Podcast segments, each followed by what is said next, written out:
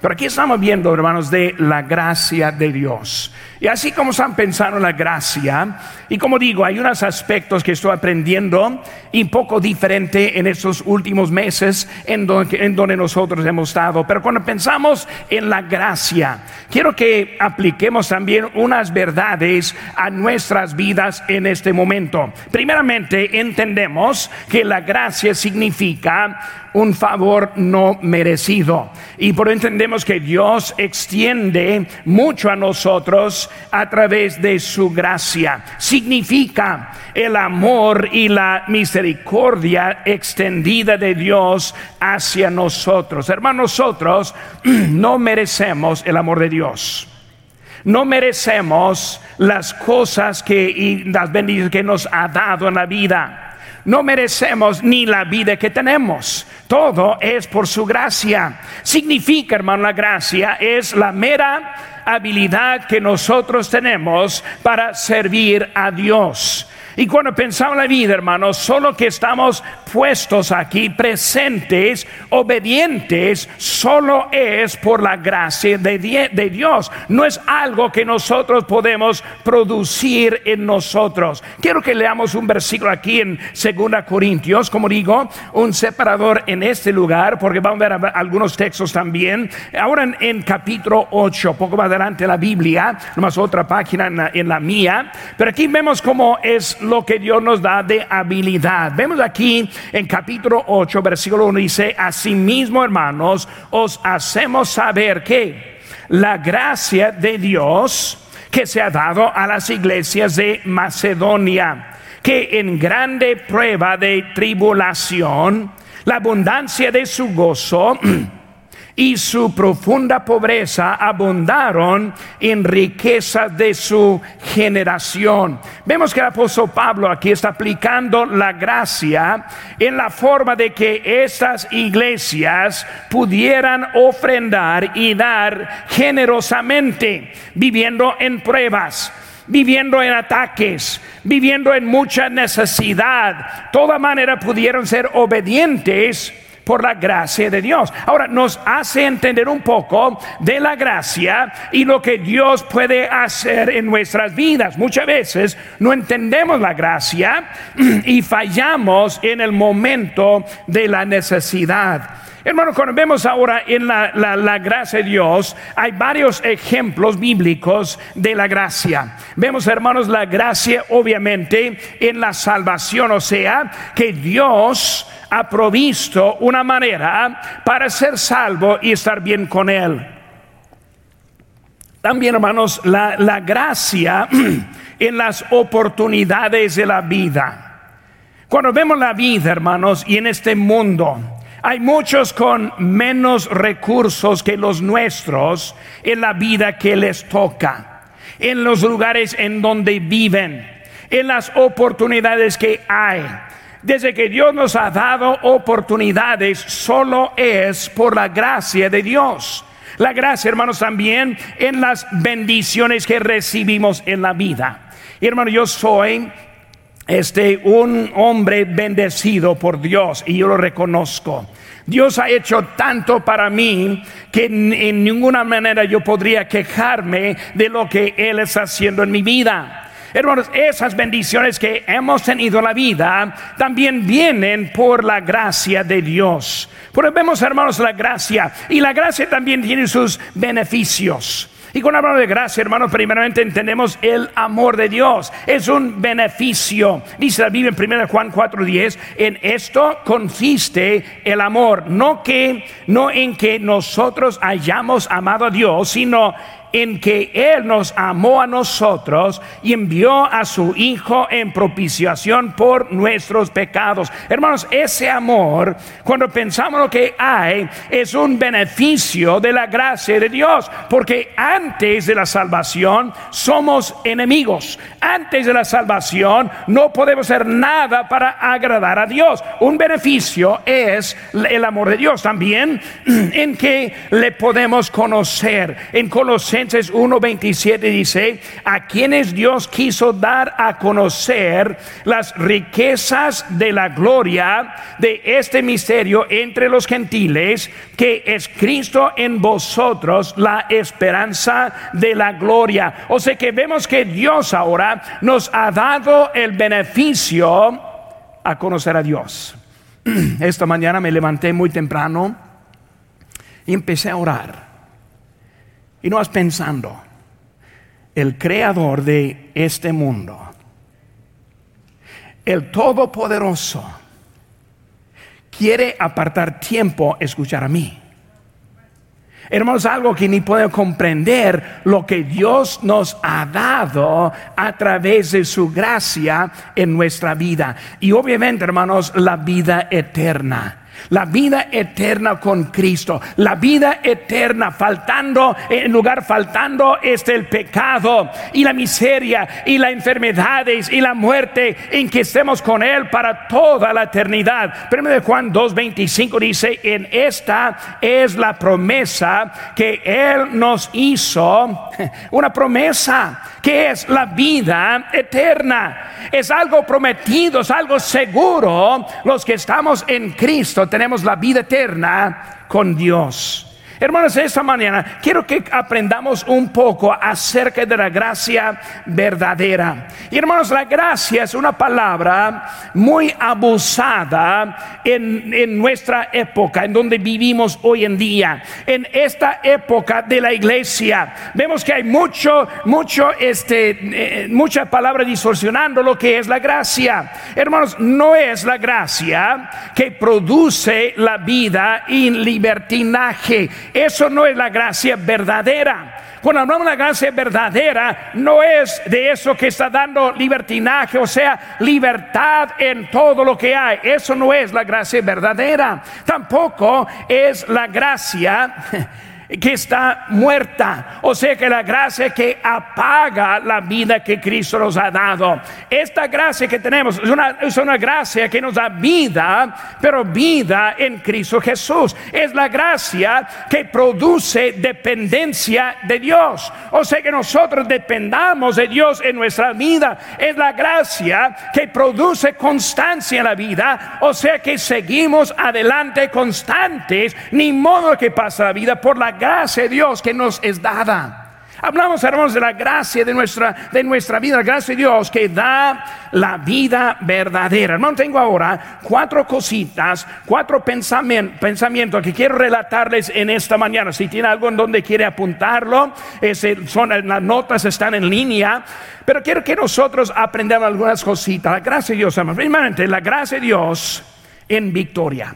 La gracia de Dios en victoria. Cuando hablamos de la gracia de Dios, primera cosa que yo pienso es la victoria que tenemos en nuestra, es nuestra gracia. Aquí en nuestro texto, versículo 2 dice, porque dice, en tiempo aceptable te he oído y en día de salvación te he socorrido. He aquí ahora el tiempo aceptable y aquí ahora el día de la salvación. Hermanos, hablando de la salvación que nos da la victoria en la vida, gracia que provee la victoria. Habla del día de la salvación, o sea, el día que le conocimos, el día que Él nos compartió su, su vida, el día que Él cambió y transformó la vida que nosotros tenemos. Hermanos, vemos que es eh, el que Él nos da la vida, nos proporciona la salvación. Hermanos, antes de la salvación, en la carne, los hombres, todos los hombres, somos enemigos de Dios, enemigos del Dios eterno. No puede ser nada para agradarle a Él antes de la salvación. Hermano, no, no nos escucha cuando estamos perdidos solo para traernos cerca de Él. Por eso vemos, hermanos, que antes es ese, esa condición en que vivimos. La salvación de la humanidad es accesible por la gracia que se originó con Dios. Dios nos ha dado tanto en nuestra vida. Romanos 5.10 dice, porque si, si siendo enemigos, fuimos reconciliados con Dios por, por, la muerte de su Hijo, mucho más estando reconciliados, seremos salvos por su vida. Nosotros, hermanos, no hemos hecho nada para que el Señor nos dé la salvación. Todo es por la gracia. Yo estoy contento cuando estamos juntos. Buen número tenemos esta mañana en su casa. Pero imagínense, hermanos, la vida eterna en el cielo, estando juntos siempre. No por lo que hemos hecho, sino por la gracia de Dios en nuestra vida. Solo, no, no solo la salvación, también provee la santificación. Hermano, cuando pensamos en la santificación, vemos aquí en versículo 4, dice, antes bien nos recomendamos en todo como ministros de Dios cuando hablamos, hermanos, de la salvación, santificación, ¿qué está hablando de la santificación? La santificación, hermanos, está hablando de la paz que tenemos con Dios. La santificación está hablando siendo apartados por Dios. La santificación está hablando del ministerio que vemos aquí en nuestro texto, que está apartado con Él. Es la esperanza. Versículo 9, hermano, nuestro texto dice aquí como desconocidos, pero bien conocidos como moribundos, más aquí vivimos como castigados, más no muertos. Vemos la esperanza que tenemos en Cristo. Aunque hay sufrimiento, aunque hay dificultades, aunque el gobierno no, no, está con nosotros, aunque estamos luchando para poder seguir adelante, entendemos que la gracia de Dios es lo que nos da la victoria en nuestra vida. El gozo, versículo 10 dice, como entristecidos, mas siempre gozosos. ¿Cómo está diciendo triste y gozoso? Son palabras al opuesto aparentemente. Hermano está diciendo estar feliz, está hablando de ser gozosos, es diferente. Uno es feliz por el ambiente en que está como un niño festejando su cumpleaños, está feliz por el pastel, está feliz por los regalos, está feliz por recordar su día. Pero hermanos, gozoso, ser gozoso es algo diferente. Aunque está en tribulaciones, aunque están en problemas, toda manera podemos tener el gozo que proviene de Cristo en la victoria en nuestra vida. Hermanos, hablando de la santificación en la vida cambiada, la gracia que produce la victoria en nuestra vida. Busca conmigo rápidamente, primero de Pedro, la primera carta de Pedro, poco más adelante en la Biblia.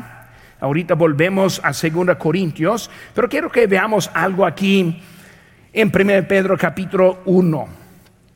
1 Pedro capítulo 1, versículo 15 dice, sino como aquel que otra vez, sino como aquel que os llamó es santo, sed también vosotros santos en toda vuestra manera de vivir.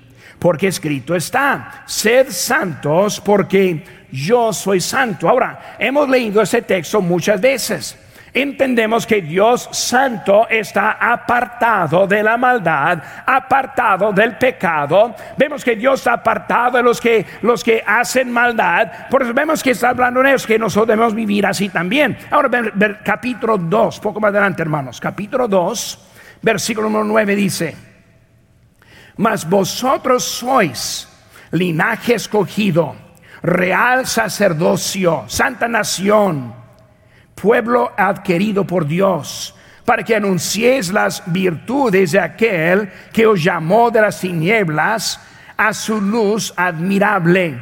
Vosotros que en otro tiempo no erais pueblo, pero que ahora sois pueblo de Dios, que en otro tiempo no habíais alcanzado misericordia, pero ahora habéis alcanzado misericordia Amados, yo os ruego como extranjeros y peregrinos que os abstengáis de los deseos carnales que batallan contra el alma, manteniendo buena vuestra manera de vivir entre los gentiles, para que lo que murmuran de vosotros como de malhechores glorifican a Dios en el día de la visitación, al considerar vuestras buenas obras. ¿Qué está hablando, hermanos, aquí? Que la gracia de Dios que ha, hecho un cambio en nosotros. Y está hablando de que los de afuera, los gentiles hablando desde el mundo, así que hablando más de nuestra manera de vivir. Así es el mundo que vivimos hoy en día. Pero ven que la gracia de Dios nos da la victoria. La victoria en la salvación, la victoria en la santificación. Número tres, produce el servicio. Cuando hablamos, hermano, victoria, yo, yo tengo la victoria de Cristo en mi vida por eso en mi salvación, por eso en mi santificación y ahora también en mi servicio. ¿Qué vemos al aquí en el, servicio? Volvemos ahora a 2 Corintios capítulo 4, otra vez más hermanos, versículo número 4. Dice, en los cuales, 6 versículo 4, antes bien nos recomendamos en todo como ministros de Cristo. Ahora está hablando de, del servicio. Cuando vemos, hermanos, en el servicio, vemos unas cositas. Versículo 1 dice, así pues nosotros como colaboradores suyos, os exhortamos también que no recibáis que en vano la gracia de Dios. Ahora sigue diciendo en versículo 4 antes bien, nos recomendamos en todo como ministros de Dios. Está hablando de servicio, hermanos. No en vano tomando la gracia, sino como ministros. Cuando hablamos de ministros, hermanos, nos está refiriendo a los llamados en Cristo. Por ejemplo, un pastor es conocido como ministro un evangelista como, como ministro. Pero en eso, hermanos, hablando ministro como los creyentes aplicando la gracia de Dios en la vida, si no es en vano, le hace un ministro. O está hablando acerca de su servicio para Dios. Hermanos, la gracia produce un cambio en la vida que se refleja hasta en la manera que nosotros vivimos. Soy contento que podemos orar podemos leer la Biblia, que podemos asistir a la iglesia, pero hermanos, un poco más es poder servir a nuestro Dios. Nos ha dado esa habilidad. Si alguien está aquí, un creyente que dice, no estoy sirviendo verdaderamente, tal vez es tiempo empezar a servir a Dios con la vida que Dios le ha dado, en la gracia que le ha dado para poder hacer algo para nuestro Señor. La manifestación, hermanos, de la victoria está en el servicio. Por eso hemos visto, hermanos, que la gracia en, victoria proporciona la salvación, provee la santificación, produce el servicio. Y, hermanos, miren bien, promueve el sacrificio. Promueve el sacrificio. Hermanos, es por eso que nosotros podemos sufrir la parte no tan agradable. Cuando hablamos de la gracia, está aplicada en la vida. En el sacrificio es cuando vemos cómo es la gracia demostrada en la vida de uno. Versículo 4 dice, antes bien nos recomendamos en todo como ministros de Dios. Luego dice, en mucha paciencia, en tribulaciones, en necesidades, en angustias, en azotes, en cárceles en tumultos, en trabajos, en desvelos, en ayunos, que también, hermanos, hablando acerca del sacrificio que también existe en el servicio de Dios. Hermanos, el sacrificio es lo que nos lleva a la victoria.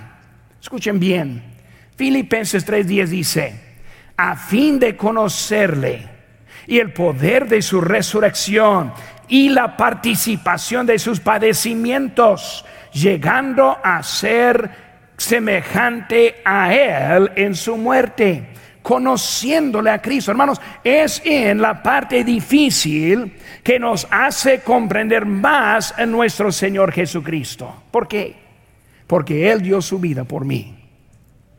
Él dio su vida por usted sufrió todo en ese momento. Cuando nosotros vivimos en dificultades, nos ayuda a comprender lo que Cristo hizo por nosotros. Por eso, en Hechos 5:41 que dice, y ellos salieron de la presencia del concilio gozosos de haber sido tenidos por dignos de padecer afrenta por causa del nombre Hermano, cuando estamos hablando de lo que Cristo quiere hacer con nosotros, Él está diciendo, yo estoy aquí. Cuando les paso por esos tiempos, son para ayudarnos en nuestra vida. Su gracia produce poder en nosotros. Mira aquí nuestro texto, hermanos, volviendo aquí en capítulo 6, versículo número 6, primer versículo 5. Dice, en azotes, en cárceles, en tumultos, en trabajos, en desvelos, en ayunos. Ahora seguimos leyendo, hermanos. Versículo 6.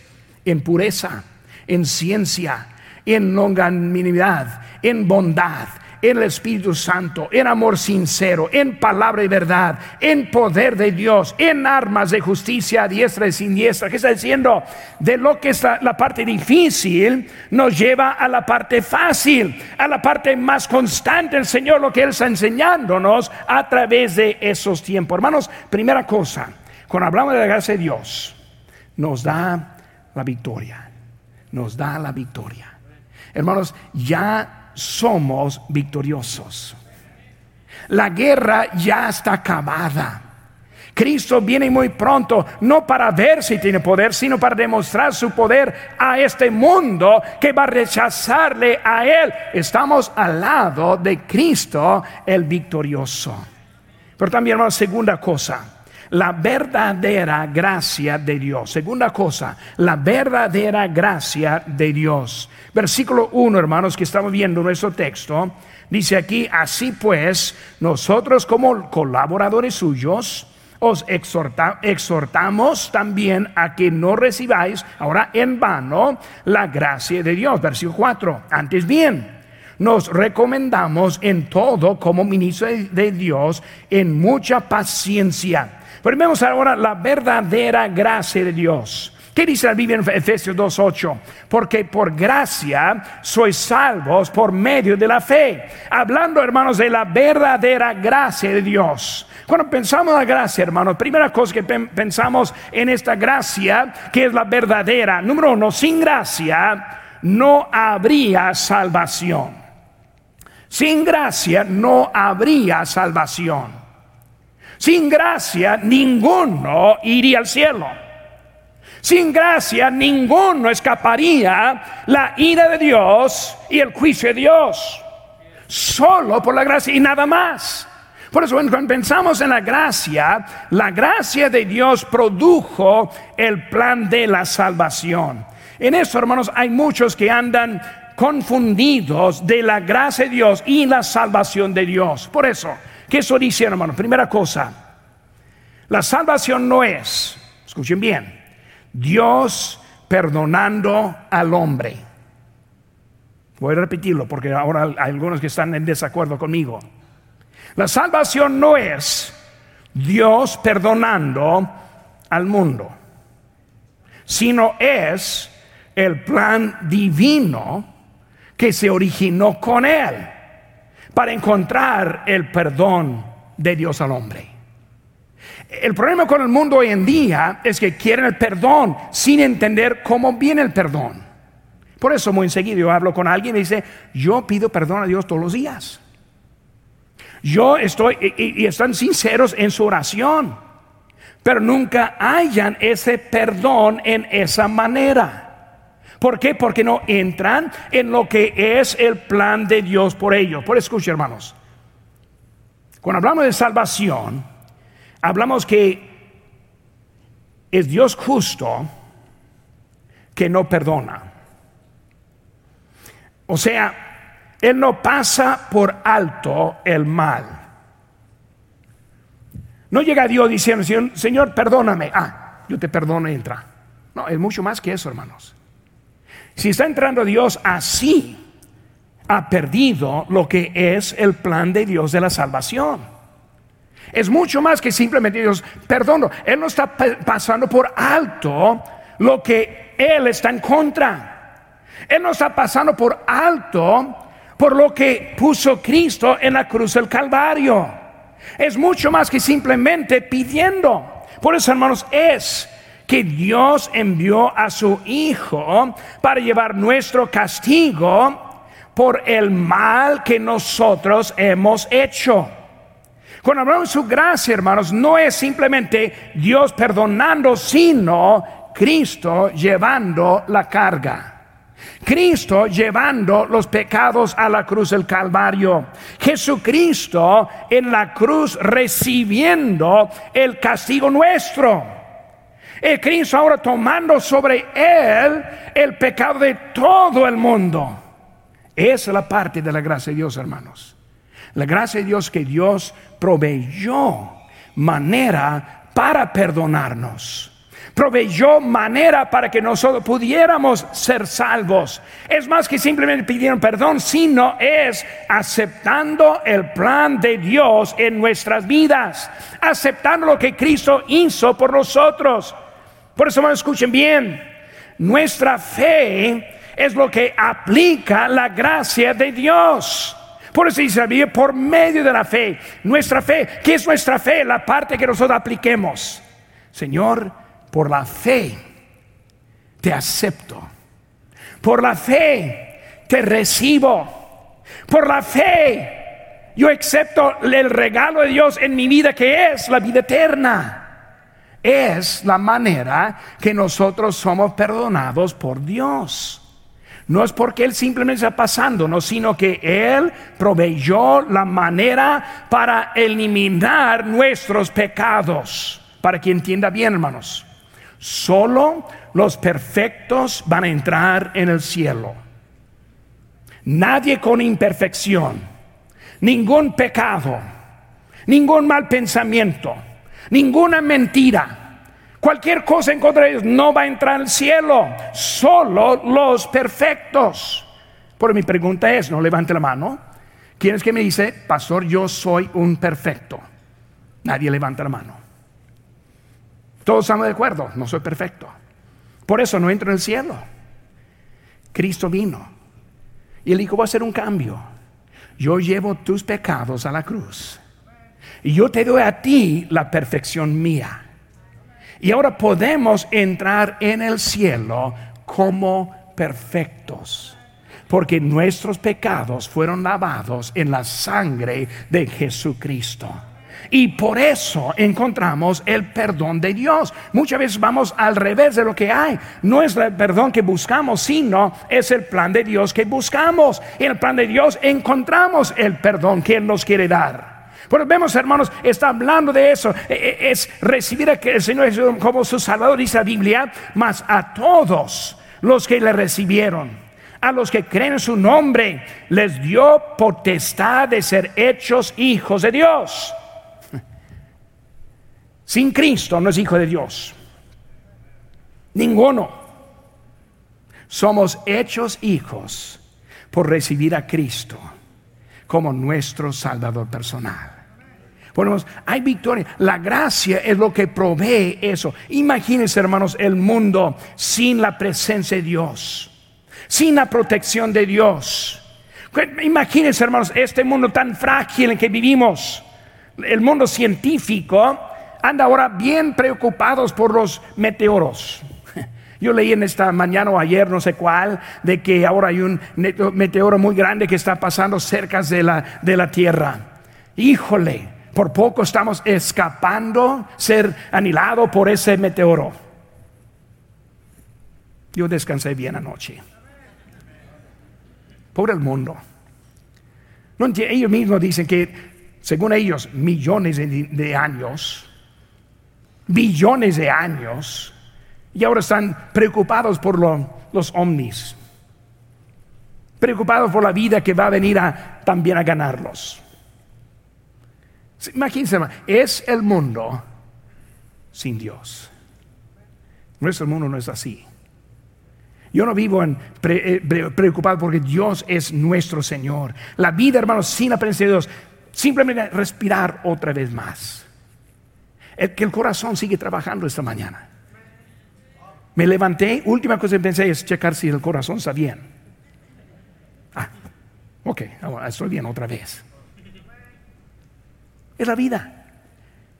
Con Dios, con Dios, por su gracia seguimos adelante con lo que Dios es haciendo. Imagínense, hermanos, si el mundo sin la presencia de Dios, puro odio, violencia, anarquía, soledad, lo que vemos muy enseguida ahora en los lugares sin Dios. Hermanos, necesitamos la presencia de Dios, necesitamos sentir la presencia de Dios, necesitamos vivir en la victoria que Dios nos da en lo que es de su gracia, de su gracia. La gracia, hermanos, sin la gracia no habría salvación. La gracia, sin la gracia no habría socorro. Sin la gracia no habría seguridad. Romanos 8, 28. Y sabemos que a los que aman a Dios, todas las cosas, no, otra vez, todas las cosas, no partes, sino todas, les ayudan bien. Esto es, los que conforme su propósito son llamados. ¿Qué sería la vida? sin Dios por el mundo. Nace, vive, muere.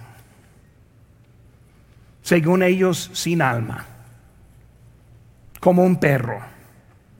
Bueno, vamos a tirar los cuerpos, no sirve, no sirve para nada. Es la vida sin Dios. No hay esperanza. No hay por qué estamos viviendo. No porque estamos viviendo de esta forma en que estamos viviendo. No entendieron por qué estamos aquí físicamente en la casa de Dios, porque queremos la vida que Dios quiere darnos. Vemos, hermanos, sin la gracia. Qué triste es el mundo, hermano. El mundo, eh, eh, Dios tiene un plan de cumplimiento para mi vida. Él tiene un plan para el cumplimiento para su vida también. Y hermano, lo que Él quiere dar es mucho mejor que nosotros queremos. Dios quiere hacernos algo grande en la vida, dice la Biblia en Efesios 2.10, porque somos hechura suya, creados en Cristo Jesús para buenas obras, las cuales Dios preparó de antemano para que anduviésemos en ellas. Dios nos ha dado la vida eterna. No, la vida de, de egoísmo no satisface. La vida de egoísmo produce frustración si está tratando de hacer sus hijos gozosos por comprarles cosas, va a fallar. No dura por un momento, pero no por mucho. Así la vida, hermano. Nosotros vivimos en una vida que Dios quiere darnos algo en eso. Una encuesta que leí en esta semana de lo que produce el gozo según el mundo. El 47% dijeron que es lo que uno hace por otro que le da el cumplimiento en la vida. Por eso están donando, están ayudando, están apoyando. ¿Por qué? Porque da satisfacción en la vida. Dios tiene un plan para nosotros y es que nosotros tengamos esperanza en la vida. Jeremías 29, 11 dice, porque yo sé los pensamientos que tengo acerca de vosotros, dice Jehová, pensamientos de paz y no de mal para que para daros el fin de esperáis. Dios ahora tiene su pensamiento, ya quiere darnos lo que nosotros necesitamos. Eso, hermanos, es la gracia de Dios. Si pudiéramos entender esa gracia. Tercera cosa, hermanos, la gracia de Dios en vano. Versículo 1 está hablando de que no recibáis en vano la gracia de Dios. Ahora, ¿qué está diciendo? La gracia en vano. Si está en vano, significa que no vale. Si está en vano, significa que no hay nada que puede hacer. ¿Por qué está diciendo cuando habla de, de la gracia en vano? Unos pensamientos, hermano, para darle rápidamente. Número uno, vemos en versículo 14 conmigo aquí. Estamos en 2 Corintios 6, 14. Nos unáis en yugo desigual. Primera cosa, hermanos, el yugo desigual. Muchos creyentes ponen solo y aplican solo ese texto con la manera de que dos jóvenes casándose, uno, eh, uno salvo y otro inconverso. claro, no debemos estar casando y ni teniendo noviazgo con los que no son salvos. Pero no viene solo ese texto. Ese texto está hablando de otra cosa. Este texto está este, este, aplicado a lo que es el gozo en vano. Por hermano, cuando hablamos de ese gozo en vano, yugo desigual es lo que nos roba de la gracia de Dios. Es por eso, mucho trata de coplar Dios con el mundo. Yugo desigual. Y no encuentra la gracia de Dios aplicada en la vida. Muchos tratan de vivir una vida mundana siendo cristiano. Y batallan y frustran y no tienen éxito en la vida. ¿Por qué? En yugo desigual. Este texto es hablando acerca de dejando a Dios y volvemos a lo que Dios es santo. Él está diciendo lo demás es yugo desigual. Y el yugo desigual es lo que nos roba de lo que es la gracia de Dios y lo convierte en lo que es la gracia en vano. La unión con los estilos mundanos, actividades mundanas, nos roba de la gracia verdadera de Dios. Hermanos, hay que tener cuidado con quien está contando, porque le puede robar de la gracia de Dios. La gracia de Dios, hermanos, el yugo es igual, o sea, estando junto con lo que Dios pone para nosotros. No contando al mundo, no contando los mundanos. Hermanos, escuchen bien, hermanos, hace que otros cristianos que no quieren vivir la vida cristiana, cuidado, cuidado con esa unión desigual. Él está hablando acerca de una vida en eso. Segunda cosa, hermanos, las malas decisiones. Versículo número 14. Nos unáis en yugo desigual con los incrédulos. ¿Qué? ¿Por qué? ¿Qué compañerismo tiene la justicia con la injusticia? ¿Y qué comunión tiene la luz con las tinieblas? malas decisiones. ¿Cómo vienen las malas decisiones? Ya está diciendo aquí, compañerismo. Dice que qué compañerismo tiene. Compañerismo, cuando decide tener compañerismo con uno de otro, que no va igual de lo que está viendo, en el propósito que tiene, en la dirección en donde anda. Y ahora está desviándole de lo que Dios ha puesto en su corazón. Compañerismo, luego dice comunión. Comunión sigue el compañerismo. Primero hay buen compañerismo. Aquí estamos en la iglesia, ahorita vamos a saludarnos. Compañerismo. Pero comunión es poco más. Eso cuando estamos en la casa comiendo, juntándonos. Comunión está más cerca. Luego sigue ahí en versículo 15. ¿Y qué concordia? Cristo con Belial.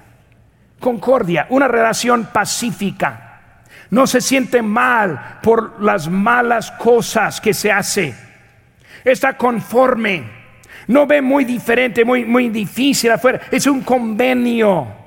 Concordia está hablando de que ahora no solo están contando, sino ahora está apoyando.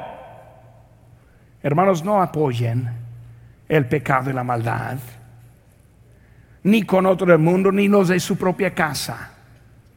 No apoyen cuando hay pecado, es pecado. Pero ahora están apoyando Ahora, ¿qué está haciendo? Haciendo en vano la gracia de Dios. Última palabra que vemos, hermano, versículo 16. Dice aquí, ¿y qué acuerdo? Acuerdo. No solo está apoyando, ahora está de acuerdo. Estoy de acuerdo. El que está viviendo en pecado da su excusa. Ah, tiene razón, está bien. No hay problema. De acuerdo está robando de la gracia de Dios. Hermano, la gracia de Dios aplicada, con nosotros entendamos la vida que Él nos da. Por eso la gracia de Dios. Por eso hemos visto la gracia de Dios en victoria. La verdadera gracia de Dios, número dos. Número tres, la gracia de Dios en vano. Últimamente, hermanos, número cuatro, la gracia vacía. La gracia vacía. Versículo 17, hermano, dice, por lo cual salid en medio de ellos y apartaos, dice el Señor, y no toquéis lo inmundo, y yo os recibiré. Cuando Dios habla, cuando Dios quiere aplicar su gracia y seguimos andando al contrario, encontramos una gracia vacía y ahora está llamando, ahora deja y vuelva. Ya no siguen ese camino, sino al nuevo camino que damos. ¿Cuál es ese camino de gracia? El número uno es la gracia suficiente. Nosotros entendemos que la gracia completa es suficiente para todos, está amplia, es una gracia aplicada a nosotros, como dijo el apóstol Pablo en 2 Corintios 12, 10, 9, y me ha dicho, bástate mi, gracia, porque mi poder se perfecciona en la debilidad, por tanto, de buena gana me gloriaré más bien en mis debilidades, para que repose sobre mí el poder de Dios, hermanos debemos querer el poder de Dios sobre nosotros. Eso viene por la gracia. Como digo, hermanos, estoy sacando unos temas que son personales. Yo he aprendido mucho en estos meses acerca de la palabra gracia. Y yo dependo de la gracia. Yo espero la gracia. Yo pido la gracia. El poder de Dios es la gracia aplicada. Por eso, cuando uno va al mundo, la gracia en vano. Cuando uno desobedece, la gracia en vano. Cuando uno anda al otro lado, la gracia en vano.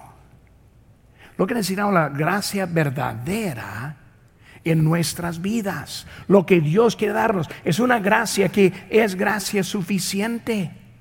Si no estás aplicando, no es porque menos que la hay, no, hay suficiente. Necesitamos aplicar lo que es, hermanos, la gracia que nos sirve, es la gracia que es vacía.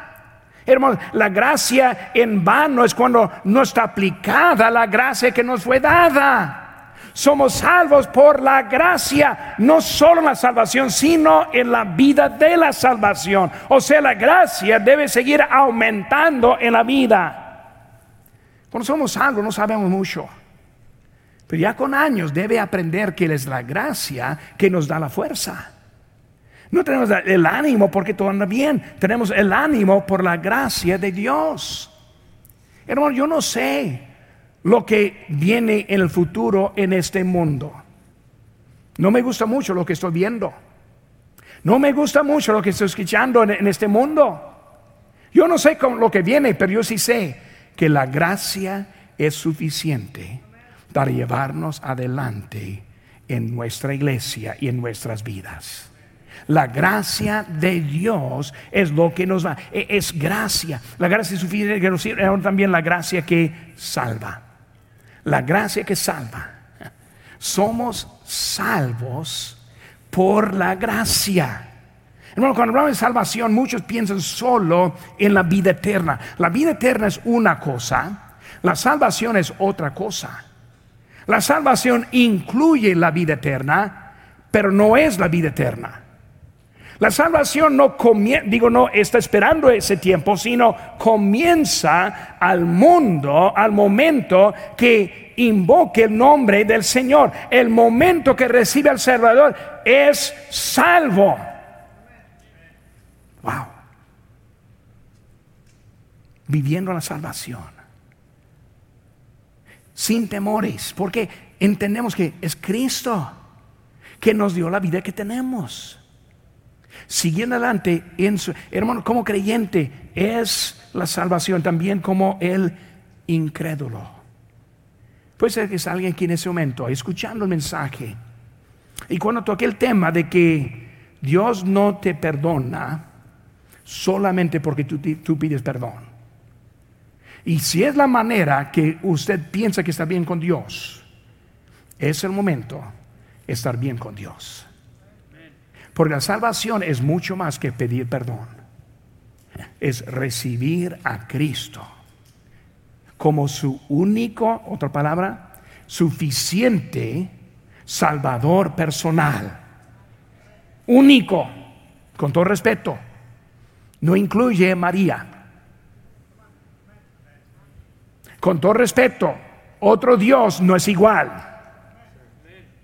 Un solo Dios Jehová, en que envió a su Hijo morir por nosotros. Y Dios dice, te quiero salvar. Yo quiero darte la vida eterna. Yo quiero llevarte a mi hogar, que es el cielo. Pero si no reciba a Cristo por la gracia, no será salvo. Porque por gracia sois salvos. Solo por gracia, no por obras, para que nadie se gloríe. Cristo, punto de parte. No hay nadie más.